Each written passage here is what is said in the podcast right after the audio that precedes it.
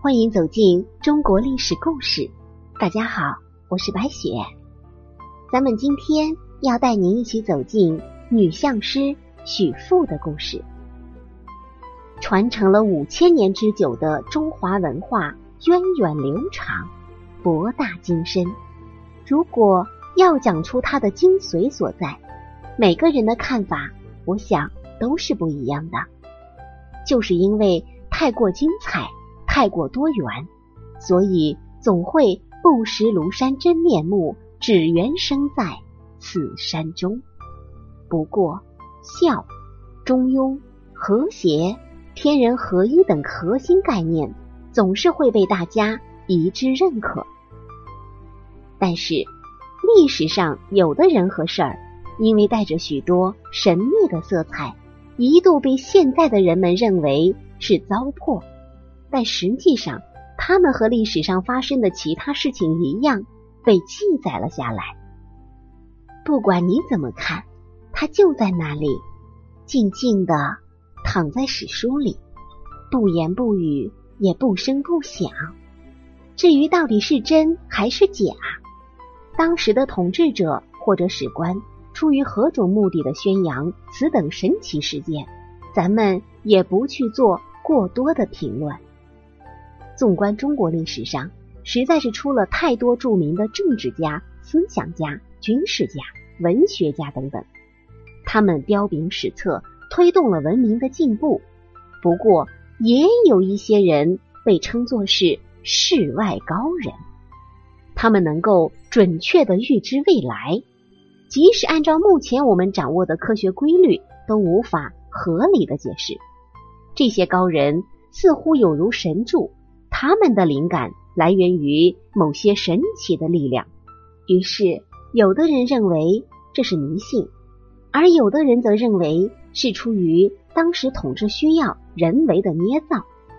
但是如果说我们此刻抬头看一看天，咱们是不是就能够领悟到我们生活的地球在浩瀚的宇宙中是多么的微不足道？更无需说，有如流星般飞逝而过的人生，你不知道的未必是不存在的，而你所知道的也未必就是真的。所以说，无知者才无畏。我们还是应该以一种敬畏谦卑的心态去看待事物，我觉得这才是一种正确的态度。在我国几千年来的漫漫长河之中，人才辈出，涌现出无数的能人异士，名垂千古。其中有这么一小部分的人，与其他人都有所不同。他们神机妙算，通晓天机，玄乎其神。其中以袁天罡和李淳妃最为出名。但是，你们所不知道的是。在秦末汉初，有一名女相师，相术与袁天罡不分伯仲。她就是许妇。许妇可是秦末汉初的一代传奇人物，就连司马迁都在《史记》里给她立传记载。许妇是中国历史上第一位女相师，相传此女天生就是看相的奇才，一出生。就能给人看相，出生百天就能开口说话，简直是天赋异禀。许父是河南温县人，他的父亲是秦始皇手下的一个小县令。他出生在始皇二十六年，相传在许父出生时非比寻常。他的母亲分娩时青光大盛。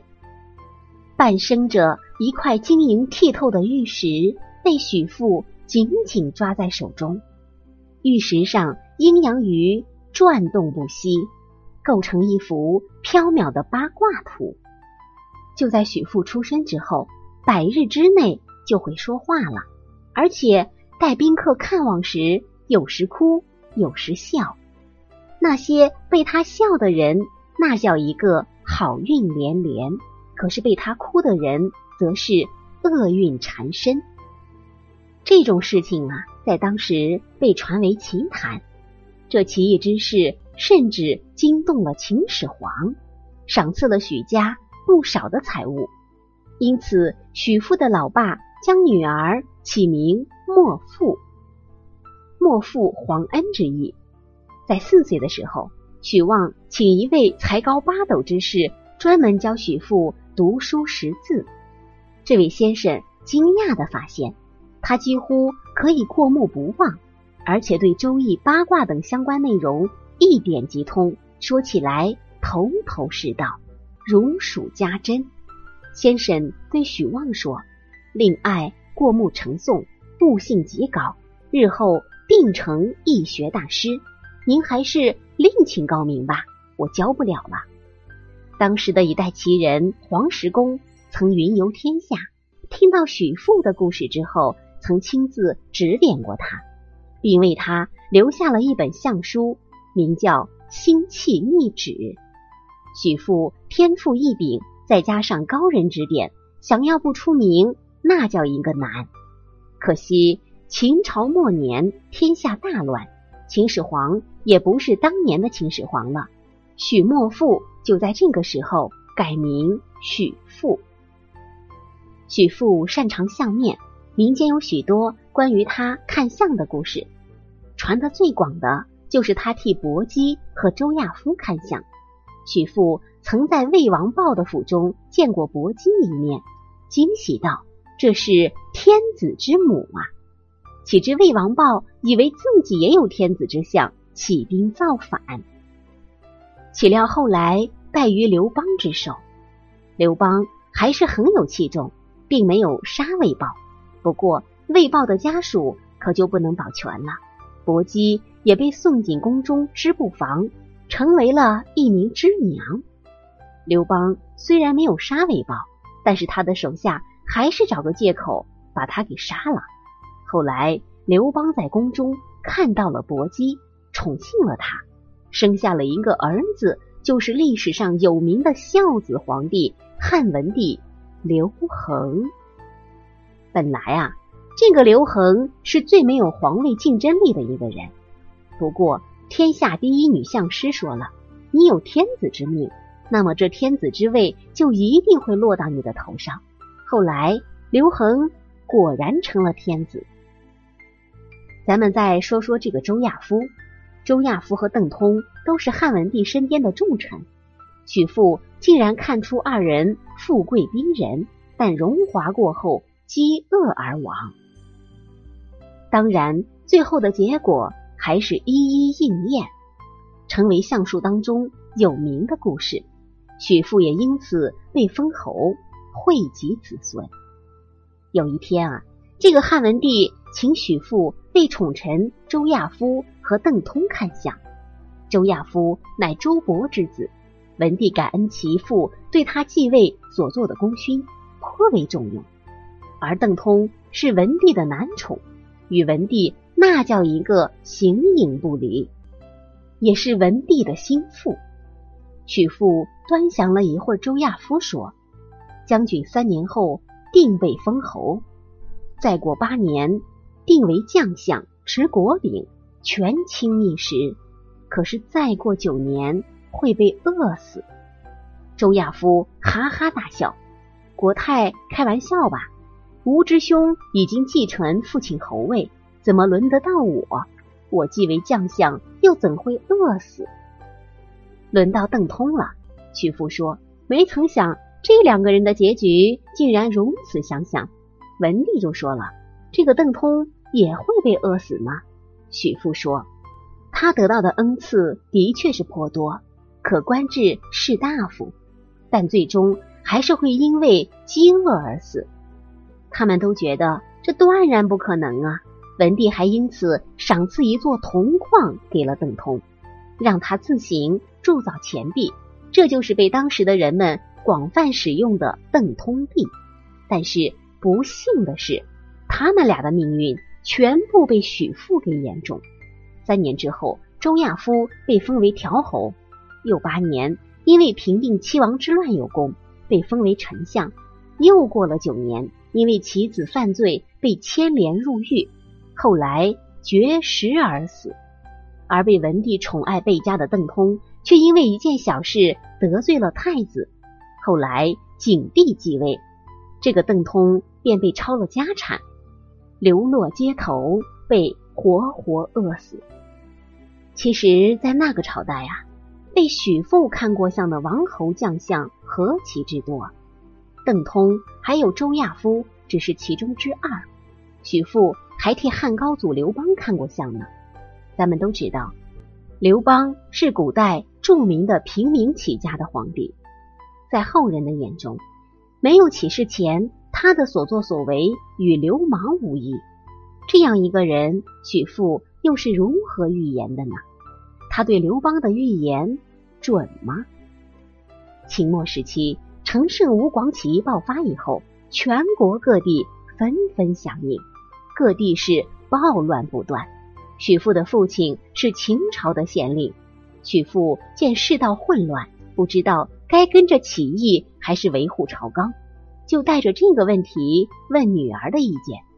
最后，许父建议父亲先招募能人义士，有了自保之力以后，再和秦朝决裂，因为他早就预言过秦朝必亡，跟着秦朝下场。肯定不会好。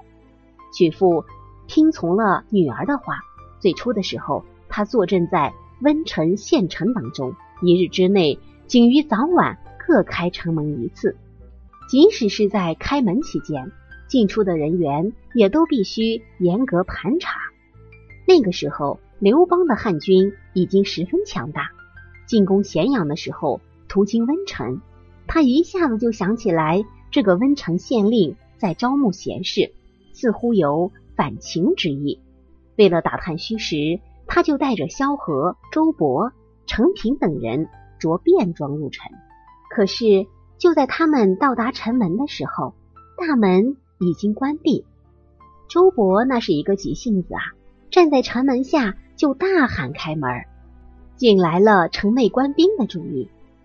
同时被他引来的。还有陪同大哥巡城的许父，许父站在城墙上朝下看，这不看不要紧，看了城下几人的面相之后，他很是吃惊，因为这五人都是奇人，皆有宰相之志。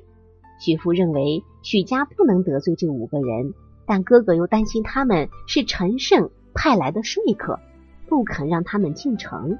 最后这兄妹俩。各退一步，许父一个人出城会见刘邦等人。